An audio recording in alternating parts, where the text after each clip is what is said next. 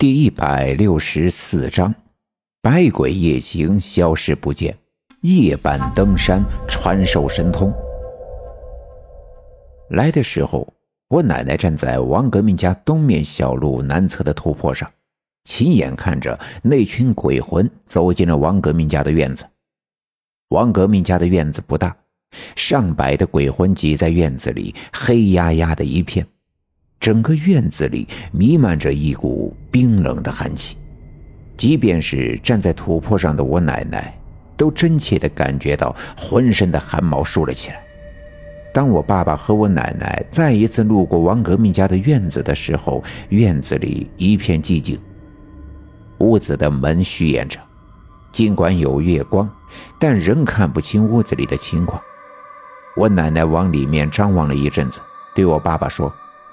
屋子里好像什么都没有，他们去哪儿了呢？那群鬼魂到底在不在屋子里？如果他们不在，他们到底去了哪儿？这些问题暂时无法找到答案。如果真的像传说中的那样，百鬼夜行是破解四方煞封印的前兆的话，那么那场我奶奶一直担心着的灾难即将到来。看来。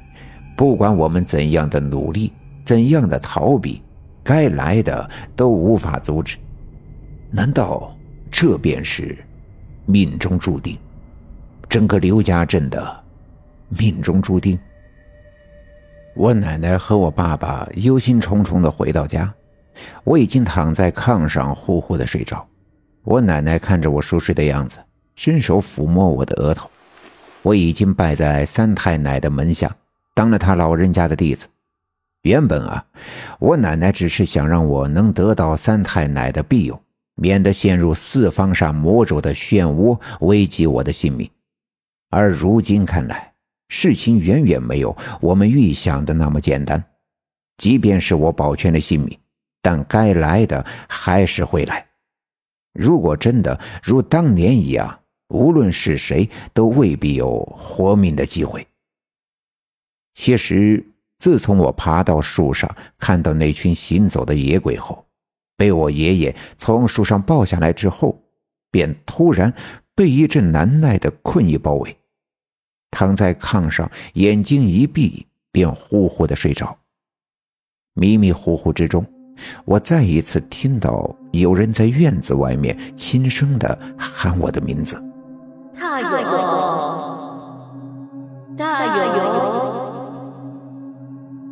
我想起了上次，也是这样的声音，也是这样的场景，叫我的却是常三太奶的妹妹常银花。我曾在梦里跟着她到过三太奶的仙山五峰里，也是那一次见到了我的师傅常三太奶的真容。而今晚，这呼唤声再一次响起，肯定是三太奶又在呼唤我。尽管我只有八岁，但最近发生的怪事我也懂得了一些。看到最近奶奶一直面带愁容，我便知道这次的事情干系重大，于是也暗自跟着担心。听到院子里有声音喊我，我又惊又喜。喜的是这次喊我的声音跟上次一样，一定是常三太奶要见我。不知道。这次他老人家找我有什么事儿？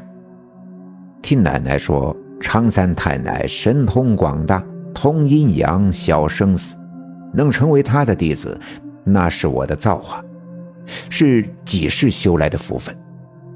只要得到三太奶的指点，眼前的这点小灾小难根本就算不上什么。惊的是，刚才我在院子外面看见了成百的鬼魂。回来后，三太奶便来找我，难道是有什么大事要发生？我坐起身来，穿鞋下地，准备出门去院子里看看。可刚准备回手在炕上拿起外衣，惊讶的发现，炕上被窝里还躺着一个我。我被吓了一跳，尽管我一瞬间便明白，这是我又一次灵魂出窍。但还是吃惊不小。那次在柳树沟，我的一个灵魂被困了几个月。但那时候，我除了觉得浑身上下一直软弱无力，不爱说话，不爱吃饭，并且十分贪睡外，并不懂得灵魂到底是怎么回事。但现在，当我看到躺在炕上的自己的时候，却突然有些迷茫。在那一刻，我不知道炕上躺着的和站在地上的我，到底哪一个是躯壳，哪一个才是灵魂。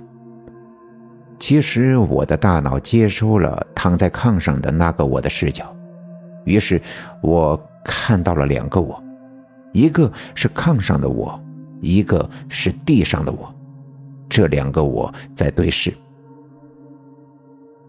大勇，大勇！外面的声音再一次传来，我知道我应该出去。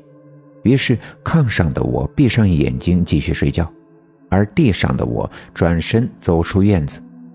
我记得天刚黑，我趴在杨树上的时候，天气很冷，我曾被冻得瑟瑟发抖。可现在院子里却暖洋洋的，和那天一样。那声音从房子西面的西园子传来，我迈步向西园子走去。